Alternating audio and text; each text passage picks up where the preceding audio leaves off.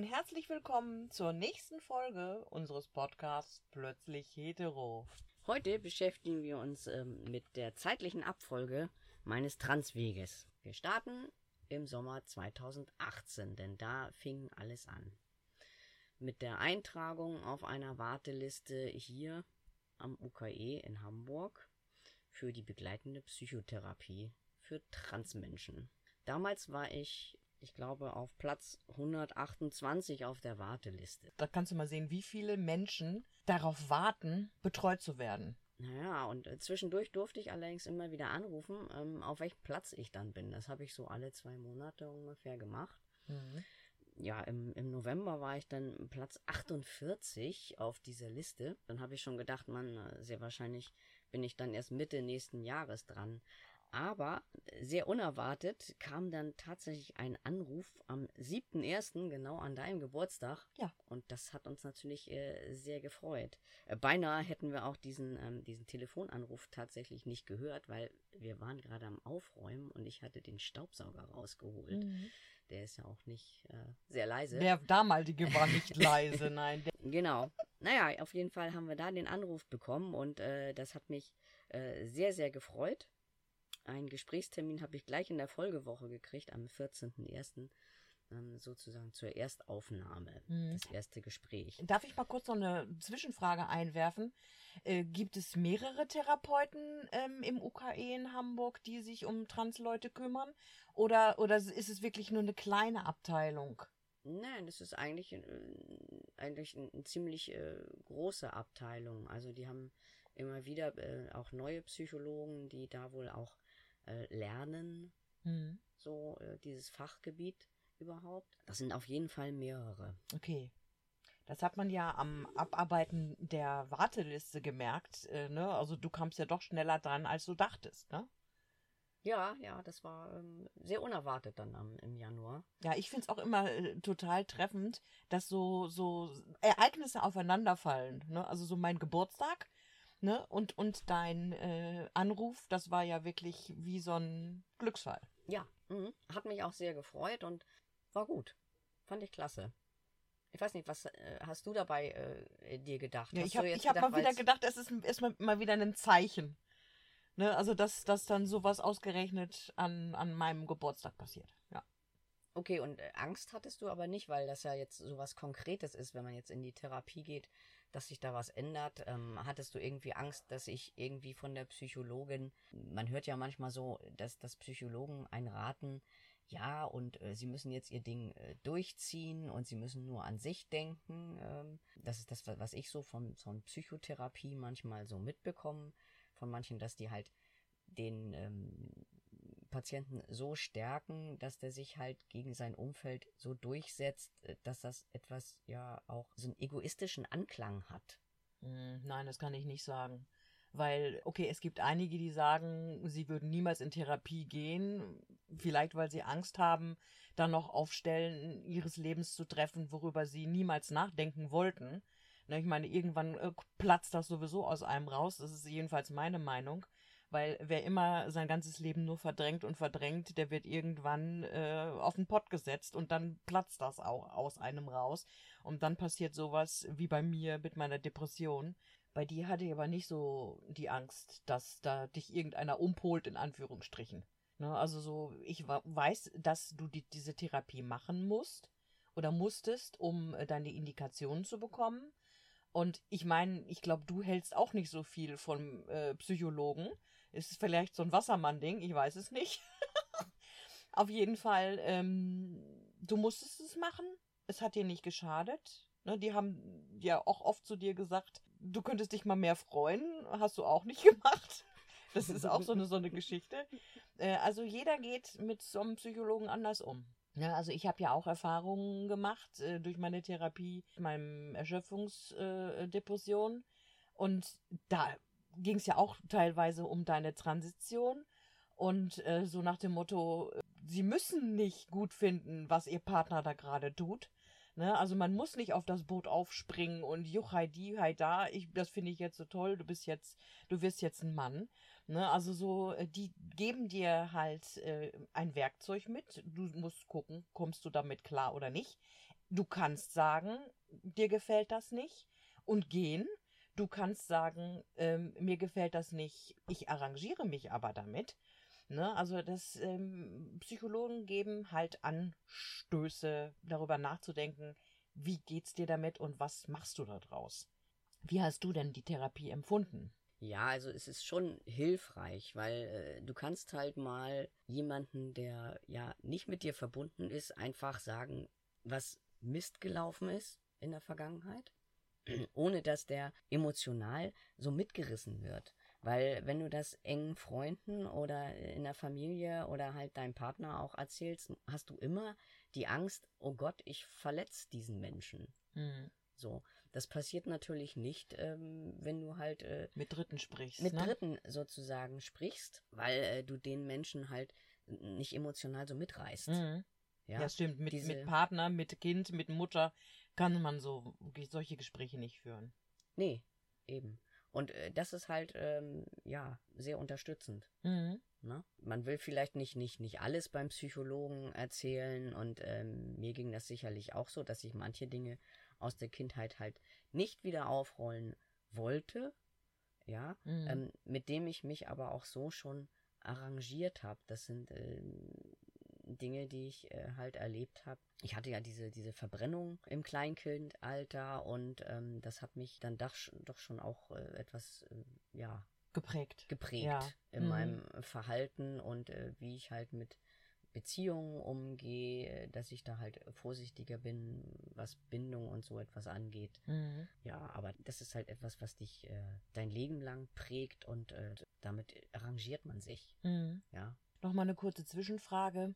Wenn jetzt so eine Therapie begonnen wird, also das Erstgespräch liegt jetzt an, erklären die dir das Verfahren oder wie läuft das, wenn man das erste Mal zu so einem Gespräch geht? Ja, die, also gut ist es, wenn man so einen Translebenslauf schon, schon mit hat, mhm. dass die so eine Übersicht äh, von dem haben, ähm, was du bisher erlebt hast, wie du das gesehen hast, ja, und, und so einen normalen Lebenslauf. Schulische Bildung und äh, so etwas. Ähm, Eltern, Geschwister, Eltern, Partner, Geschwister, Kinder, mhm. Familienaufstellung, wie das denn so ist. Ja, mhm. genau. Ne? Also, dass die so eine Art ähm, Konstrukt schon mal vorliegen haben. Grundgerüst. Grundgerüst, genau. Mhm. Und dann guckst du halt auch, kommst du mit dem Therapeuten, Therapeuten klar. klar genau. Passt das oder passt es nicht? Ne? Weil man selber hat natürlich auch eine Entscheidungsgewalt. Mhm. Will ich bei dem bleiben oder nehme ich jetzt äh, jemand anders? Genau. Ne? Und wenn das passt, dann ja, verabredet man sich für einen weiteren Termin und wir haben das dann halt so gestaltet, dass es alle zwei bis drei Wochen äh, dann schon sein sollte. Mhm weil meine Psychologin äh, dann auch schon im Erstgespräch gesagt hat, dass sie sich ähm, beruflich umorientieren mhm. will, so ungefähr nach ja, sieben, acht Monaten. Und wir hatten halt vor, dass wir zumindest die Hormonindikation in der Zeit schaffen. Ja. Haben wir dann auch noch geschafft. Mhm. Ne? Ja, das, ich, das fand ich ja auch so äh, äh verrückt, dass du überhaupt nicht wusstest, das ist jetzt mal so ein, so, so ein kleines Vorausschauendes, äh, ähm, was ich jetzt erzähle. Du wusstest indikationstechnisch nicht, dass du mehrere Indikationen brauchtest. Ne? Also einmal brauchtest du ja tatsächlich mit deiner ersten Therapeutin die Indikation für die Hormonbehandlung, aber dass du für die Brustentfernung noch eine weitere Indikation brauchtest, haben die dir erst danach erzählt. Das war natürlich ja in Anführungsstrichen ein Schock, ne, dass man dann wirklich auch noch weitermachen musste. Ja, da habe ich mich auch nicht, nicht weiter äh, informiert. Vielleicht hätte ich das ja im Netz ähm, äh, schon rausbekommen können, aber ich dachte, ja, das äh, folgt jetzt sozusagen in einer einzigen mhm. Indikation, aber das war dann äh, Pustekuchen. Ja, naja. Weil, weil wie lange dauerte, äh, ja, du hattest, glaube ich, gesagt, acht Monate? bis ja. zur bis zur Indikation äh, der Hormongabe. Mhm. Und wie lange war dann die nächste Therapie äh, für die Brustentfernung? Ähm. Obwohl es war ja nicht nur die Brustentfernung, das war ja die Therapie für alle folgenden OPs, die kommen ja, genau. können. Ne? Mhm. nee, das war dann, ähm, na, im Oktober hatte ich dann den, den Therapeutenwechsel. Mhm. Und äh, die Therapeutin, die war auch tiefenentspannt. Also die hat sich nochmal einen Überblick geschafft, ja, mit der ersten Indikation und hat mit mir dann nochmal ein paar Mal gesprochen ähm, und hat dann gesagt, ja, das geht klar. Mhm. Ne, das ist äh, eindeutig. Und ja, das hat dann nochmal so äh, sechs Monate vielleicht. Mhm. Aber das hat sich letztendlich nur so gezogen, weil dann kam auch Corona. Da sind dann ein paar Termine ausgefallen. Stimmt ja, äh, wir hatten ja dann den Lockdown ab März 2020 und da war das dann mit dem Ausfalltermin. Genau. Und die- Indikation letztendlich zur Masteck, die hatte ich dann im Mai 2020. Mhm.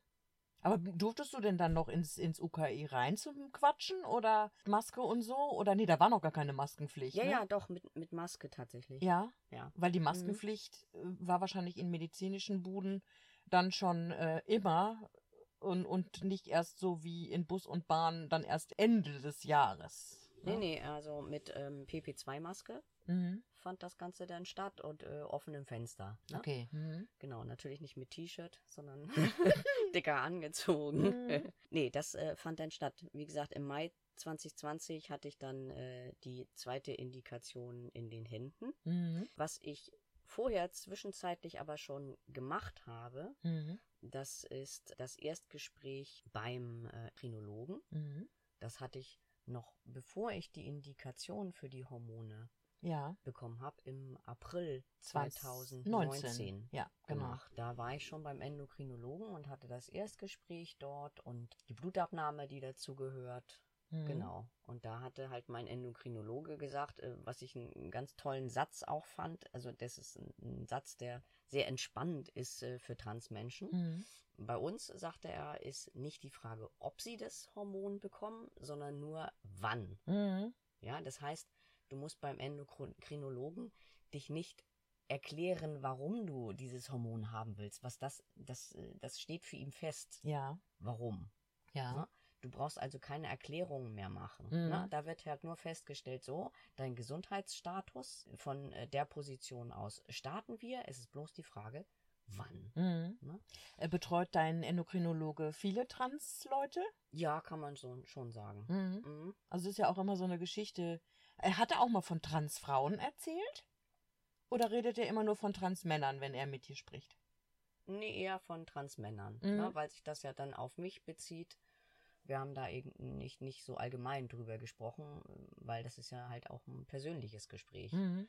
Ne? Ja, was ich auch Und- total nett fand, das hat er dir, glaube ich, auch im Erstgespräch schon gesagt. Ne, wenn, wenn ich also da als Partnerin gerne mal dabei sein möchte bei einem Termin, dann kann ich das gerne auch machen und Fragen stellen und so. Also solche Ärzte finde ich toll, die dann halt auch anbieten, ähm, den Partner mit ins Boot zu holen. Ja, weil er auch äh, vielfach auch weiß, was für Ängste bei den Partnern dann vorherrschen, was äh, so Hormone Mhm. angeht. Ne? Naja, ich meine, es gibt ja auch äh, ganz normale Paare, wo der Mann mal einen äh, Testo-Verlust hat, der dann nachcremen muss. Ähm, und da kann es ja unter Umständen auch mal zu ähm, Problemen kommen. Ne? Also zum Beispiel, wenn einer Testogel nachschmiert und dann wird er auf einmal aggro wie, wie, wie so ein alter äh, äh, Gauner, ja, dann, dann ist das nicht lustig.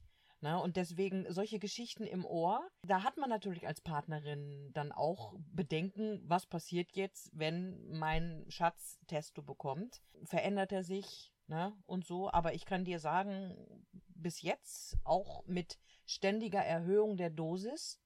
Sagt man Dosis oder? Ja, Genau, also egal wie weit du jetzt deine Dosis erhöht hast, bis jetzt habe ich keine äh, äh, Veränderung festgestellt.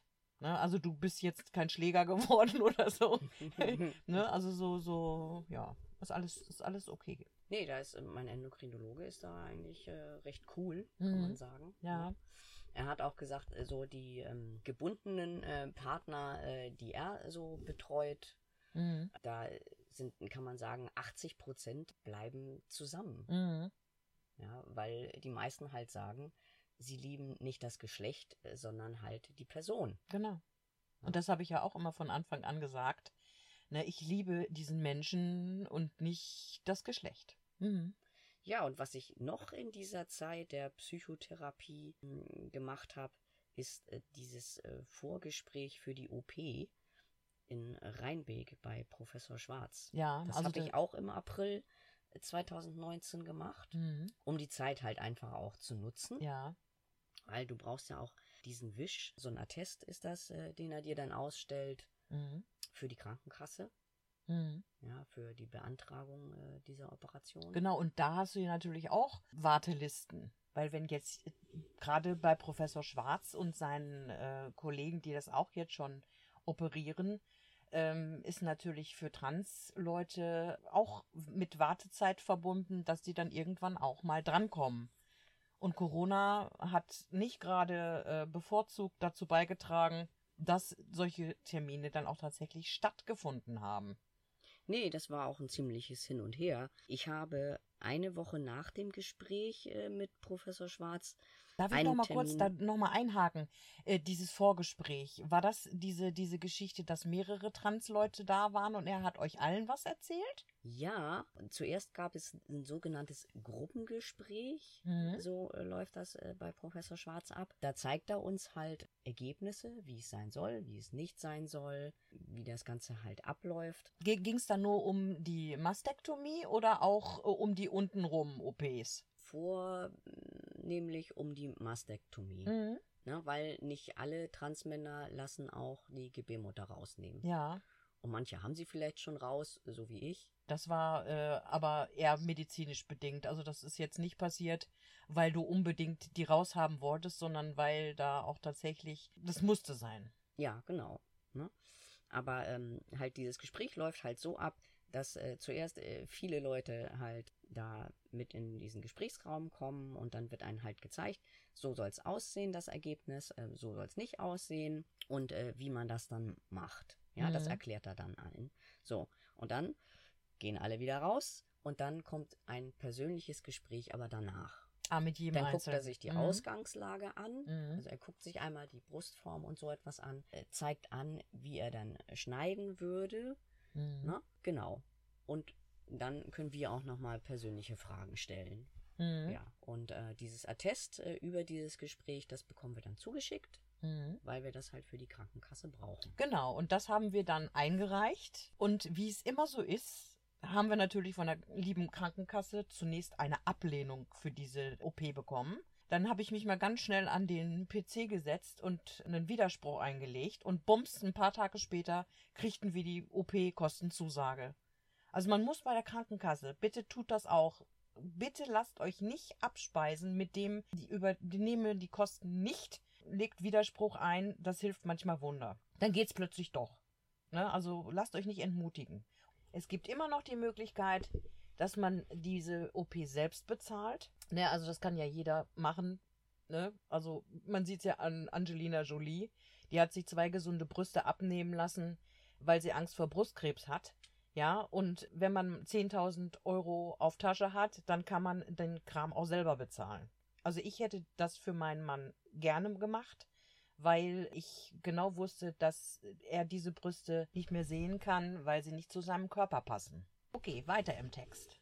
Ja, ich hatte ja ähm, eine Woche nach diesem Gespräch bei Professor Schwarz tatsächlich auch schon den OP-Termin festgelegt. Mhm. Und zwar im April 20. Und äh, wie gesagt, dann kam halt Corona dazu und das passte alles auch nicht mit der Mastek-Indikation, weil sich das alles so ein bisschen wegen diesem Umstand halt zog. Und mir wurde das dann alles zu stressig und ich habe den OP-Termin umgelegt dann auf den 8. Januar 21. Und dieser Termin wurde dann wegen Corona wieder abgesagt. Ja, weil die, die Station hatte Genau. Einen Corona-Fall.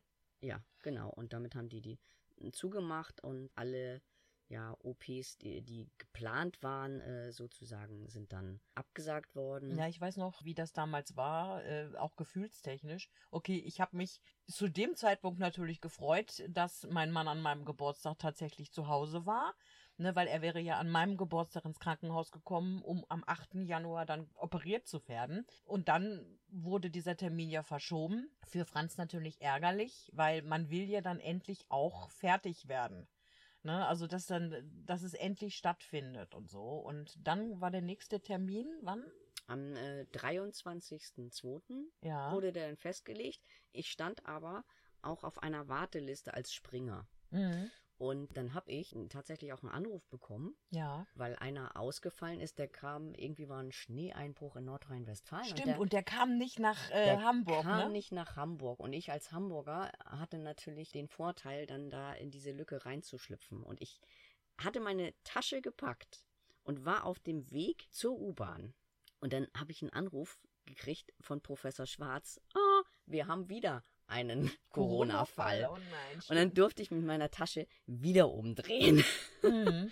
ja, und dann, äh, ja, letztendlich war dann die Mastektomie äh, tatsächlich am 23.02. Mhm. Genau. Am 17. wäre dann der Einsprungtermin gewesen oder wann war der? Nein, der war noch im Januar, Ende Januar wäre das gewesen. Ah ja. Okay, Mhm. das, das hattest du eben nämlich nicht gesagt. Mhm. Und leider ist ja auch in der Zeit dann auch noch dein Vater verstorben. Das war ja auch noch äh, so, eine, so eine tragische Nebengeschichte, weil ähm, die Damen, die die Transmänner in Rheinbeck betreuen bei Professor Schwarz, die äh, kennen eigentlich immer nur fröhliche Transmänner, die dann das erste Mal in den Spiegel schauen und sagen, das ist es, was ich immer wollte. Jetzt sind die ab, die Brüste und äh, prima, toll, Freu, Wein vor Freude und so. Und dann hatten sie dich ja angesprochen. Ne? Warum freuen sie sich denn nicht? Ne? Und dann musstest du sagen, dass irgendwie ein paar Tage vorher leider dein Vater gestorben ist und dass du dich aus dem Grund nicht freust. Ja, das war dann etwas äh, gedämpft. Mhm. Ne? Mhm. Ja, das war alles äh, leider in, in, in, in der gleichen Zeit und wir wohnen ja zusammen in einem Haus. Äh, meine Schwiegereltern, gut, jetzt nur noch meine Schwiegermutter und wir. Und als Franz nach, kurz nach dem Tod dann tatsächlich den Termin bekam, dass er jetzt operiert werden können, haben wir beide gesagt, also meine Schwiegermutter und ich, du gehst jetzt zu diesem OP-Termin, gerade weil der schon zweimal verlegt wurde wegen Corona. Du gehst jetzt sofort nach Rheinbeck und lässt dich dann operieren, weil wer weiß, wann das wieder geht. So, und deswegen ähm, waren wir da sehr konsequent und haben dann den ganzen Beerdigungskram zu zweit auch arrangiert und du bist dann losgerannt nach Rheinbeck und hast dich operieren lassen. Ja. Mhm. Wie lange warst du da? Ah, ich glaube fünf Tage. Vier, Mhm. fünf Tage. Ich bin ja am Dienstag rein. Mhm. Corona-Tests natürlich gemacht. Und äh, dann hattest du mich, glaube ich, am Freitag. Äh, Freitag nee, oder samstags habe ich dich Samstag wieder hast du mich rausgeholt. abgeholt. Ganz Genau. genau. Also das Mhm. fand ich fand es natürlich auch sehr äh, schlimm, dass ich dich auch nicht besuchen konnte. Viele Transmenschen und ihre Partner haben es ja dann so vorher geschafft und sie durften sich dann auch sehen und so. Ne, aber das war ja noch die Zeit, da durfte ja überhaupt keiner zu keinem, noch nicht mal äh, Angehörige zu Sterbenden. Und das fand ich sehr, sehr schlimm. Ja, das äh, war schon ziemlich krass Mhm. und äh, eine Situation, die halt das für uns das erste Mal äh, alle sehr wahrscheinlich war. Sehr ungewohnt. Mhm, Und man wusste damals auch noch nicht, wie man richtig damit umgehen sollte. genau. Ne, jetzt hat sich das ja schon ein bisschen gebessert und das Handling damit ist auch schon ja, humaner, würde ich Mhm. mal sagen. Ja. Ja, ja insgesamt äh, die, dass am 8.1. halt die OP abgesagt worden ist, hat mich halt emotional sehr enttäuscht. Mhm. Ja, da, da war ich schon, äh, schon sehr, ja, sehr mitgenommen, will ich mal sagen. Mhm. Ne? Weil ich halt äh, sehr, sehr auf diese OP hingefiebert habe, weil es mir halt sehr wichtig war. Ne? Ja. Ja, stattdessen habe ich dann aber die Namens- und Personenstandsänderung in Angriff genommen. Mhm. Weil Ende Januar haben wir das Ganze per Einschreiben, Rückschein, äh, um sicher zu gehen, dass es auch ankommt, losgeschickt. Mhm. Ja, zum Ja. Amtsgericht nach Hamburg. Ja, genau. Was man alles dazu braucht, das erzählen wir euch mal ein anderes, anderes Mal. Und ähm, Wie Man- lange hat das dann gedauert, bis Mm. du da eine Rückmeldung bekommen hast? ja, am 16.02. habe ich eine Rückmeldung bekommen. Ja, da gab es dann noch eine Nachforderung. Äh, die wollten noch die Lebenspartnerschaftsurkunde haben und natürlich einen Vorschuss von 1.500 Euro. Ja. Vorher ging es dann auch gar nicht los. Ne? Das Genau. musst du überweisen ne? oder diese Prozesskostenhilfe äh, Beantragen, beantragen. genau. Das Mhm. äh, fiel bei mir dann weg. Ja, Und im März habe ich dann halt äh, Teilung äh, von Gericht bekommen, welche Psychologen sich dann bei mir melden würden. Mhm. Ja, ähm, Also auch richtig schön März 2020. ja, März 2020. Schön in der, in der, im Corona-Lockdown. Genau. Und mein erstes Gespräch hatte ich dann am 31.05.21. Mhm. Das zweite am 9.06.21. Und kamen dann die Gutachten schnell nach den Gesprächen oder musstest du da auch Wochen, Monate drauf warten? Naja, also die Mitteilung von Gericht, dass beides bei Gericht angekommen sei, kam am 17.07. Mhm. und damit dann auch der Termin äh, für die Anhörung. Genau, aber das war ja auch eine flotte Geschichte, ne? Die Anhörung äh, selber, ja, fand am 20.08. dann statt. Ja, Ich weiß noch, dass du ganz aufgeregt warst und dann kamst du ra raus und sagtest, es waren nur ein paar Minuten. Ja, unter zehn Minuten waren das, glaube ich. Die Richterin hat gleich gesagt, das ist jetzt reine Formsache, wir brauchen hier jetzt nicht diskutieren, für sie ist Mhm. das klar. Ja. Und das hat sie gleich in den ersten zwei, drei Sätzen gesagt, so dass mir halt auch die Spannung mal so ein bisschen rausgenommen wird. Mhm. Ne? Sie sagt, wir werden jetzt äh, die Daten vergleichen, ob alles korrekt ist. Mhm. Ne? Ja, und dann bin ich da halt bei unter zehn Minuten raus Ja. äh, und habe mich gefreut. Ne? Der Beschluss kam bei mir am 1.9. dann an, Mhm. einer ohne Erklärung und einer mit Erklärung äh, der Transsexualität. Mhm. Naja, und mit dem ohne Erklärung äh, konntest du ja dann endlich loslaufen, um alles andere zu beantragen. Genau, als erstes halt die Geburtsurkunde und dann kann man halt alle möglichen äh, Leute dazu veranlassen, Den Halt Namen zu den ändern. Mhm. Und äh, den Personenstand zu korrigigen bei äh, Versicherungen etc. Mhm. Ne? Genau. Ganz lustig war, dass, apropos Versicherung, da habe ich mich mal so beömmelt. Es war ja nun so, dass mein Mann mit mir zusammen versichert war bei, bei der Zusatzkrankenversicherung. Und dann hatte ich schon einen Beschluss hingeschickt, dass er jetzt Franz heißt. Und dann hatte er aber noch irgendwie bei irgendeinem Arzt oder bei irgendeiner Anwendung noch ein, eine Quittung, da stand halt der alte Name noch drauf. Dann habe ich das eingereicht dort und dann kam dann so eine, so eine Rückmeldung von der Versicherung. Diese Person ähm, ist bei uns nicht mitversichert. Also da, da kann man mal sehen, wie gut die da Sachen lesen. Ne? Also, dass der Franz mal ein anderes Geschlecht und einen anderen Namen hatte, hatten die schon wieder sowas von nicht auf dem Schirm. Für uns sehr anstrengend, für sie sehr einfach. Was hat denn deine, deine ganze Transition bis jetzt an Geld verschlungen? Ich glaube, das Gericht hat sogar noch Geld nachgefordert, ne? weil eins der beiden Gutachten noch teurer war, als sie es eigentlich dachten. Ja. Übrigens, diese Gutachten waren teilweise auch nicht richtig. Ja, da waren so Fehler drin, dass mein äh, Beruf halt falsch aufgeführt war. Das ist natürlich, ja, Ich meine, wenn ein Gutachten so teuer ist, ja, dann kann man eigentlich auch verlangen, dass die Daten und alles, was da drin steht, stimmen. Ne? Also das, das fand ich ein bisschen enttäuschend. Also und, und dazu na natürlich auch noch zu sagen, dass ich diese Gutachtenstellung ne, mit dem alten transsexuellen Gesetz sowieso unter aller Sau finde, dass sich so begutachten lassen müssen, weil sie ihr Geschlecht und äh, ihren Namen ändern wollen. Ja, menschenunwürdig. Ja, letztendlich, die Gutachten haben natürlich das meiste Geld verschlungen. Ne? Eins kostete 510, das andere 931. Mhm. Die Verfahrenskosten selber äh, nur 161, ja, das ist Mhm. ja immer noch zu, zu verknusen sozusagen, ne? Mhm. Aber ich musste dann halt auch etwas über 270 Euro nachzahlen, Mhm. weil das eine Gutachten halt viel zu teuer war. Mhm. Und dann war das auch noch der Gutachter, den ich vorgeschlagen hatte. Das war natürlich fatal. Mhm. Ja, das war natürlich doof. So, und was hat das ganze Gedöns gekostet? So Führerschein ändern mm, und sowas alles? Ja, wahrscheinlich das üblich Verdächtige. Ne? So, wenn ich jetzt umziehe oder ich brauche einen neuen Führerschein. Ja, Geburtsurkunden dann irgendwie immer mit 25 Euro und das sind halt diese normalen Gebühren. Mhm.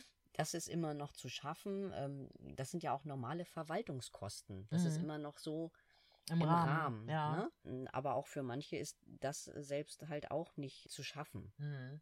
Du hattest dir aber auch zwischendurch noch diesen DGTI-Ersatzausweis äh, beantragt, ne? Ja, genau. Den habe ich letztendlich so nicht gebraucht, weil mein Passing war wohl so auch schon ganz gut. Mhm. Ne?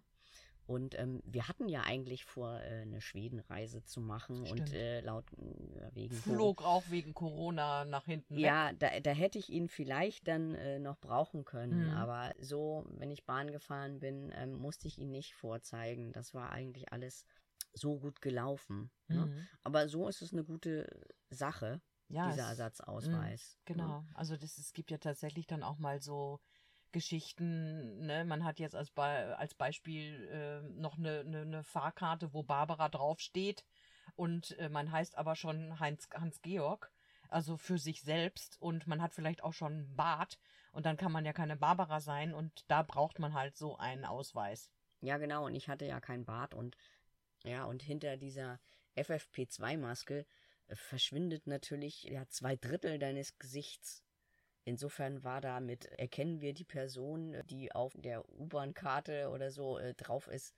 Das konnte man in der Zeit gepflegt irgendwie stecken lassen. Ja, das, Ja. da hast du recht. Also, Mhm. da war man froh, wenn man überhaupt eine gülti- gültige Karte zu Gesicht bekam als Kontrolleur. Möchtest du abschließend noch irgendwas äh, Resümee-mäßiges loswerden? Nee, eigentlich, also das Einzige, was einen so, wenn man so den zeitlichen Ablauf betrachtet, es gibt da immer wieder so, so Ups und Downs, die man äh, gefühlsmäßig hat, ne? wegen Absage oder keine Kostenübernahme und so etwas. Das ist etwas, wo man immer wieder halt äh, mehr Motivation braucht Ja. als Transmensch. Mhm. Ne? Weil einen manche Dinge halt auch enttäuschen, menschlich auch enttäuschen. Ne? Wenn du Mhm. so eine Absage von einer, von einer Krankenkasse äh, bekommst, dann nimmst du das sehr persönlich Natürlich, als ja. Transmen Transmensch, Mhm. weil äh, dir die, diese Dinge halt am Herzen liegen. Richtig. Ne? Die Und- sind äh, essentiell. Genau, und da kann man nämlich auch mal wieder sehen, wie weit die Akzeptanz von Transmenschen in der Gesellschaft ist. Ne? Also es wird jetzt Zeit, dass dieses komische transsexuellen Gesetz abgeschafft wird, damit die Leute endlich so leben können, wie sie möchten. Und das ist sehr, sehr wichtig. Und wenn man halt als Transmensch ständig immer Stöcke oder Steine zwischen die Beine geschmissen kriegt, um seinen Weg zu verfolgen, äh, kann ich mir auch gut vorstellen, dass der ein oder andere aufgibt oder komplett aufgibt und sich das Leben nimmt, was ja nun auch sehr oft vorkommt, was ich sehr, sehr traurig finde. Aber es ist alles zu schaffen, gebt nicht auf, macht weiter und lebt euer Leben. Ja, das war ein schönes Schlusswort von dir. Und das war's dann wieder für heute. Ich hoffe, euch hat's gefallen. Wir sagen Tschüss bis nächsten Monat. Genau. Und wenn ihr Fragen habt, ihr findet uns auf Instagram. Facebook und Twitter. Und ihr könnt uns gerne auch schreiben auf unsere plötzlich-hetero.gmx.de E-Mail-Adresse. Ja, habt euch wohl. Bis zum nächsten Mal. Tschüss. Tschüss.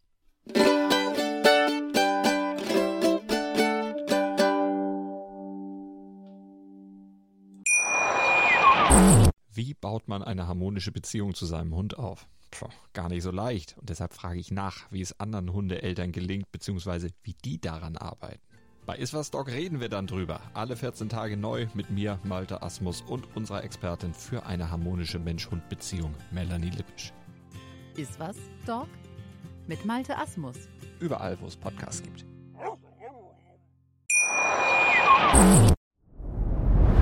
Dir hat dieser Podcast gefallen? Dann klicke jetzt auf Abonnieren und empfehle ihn weiter. Bleib immer auf dem Laufenden und folge uns bei Twitter, Instagram und Facebook. Mehr Podcasts findest du auf meinpodcast.de.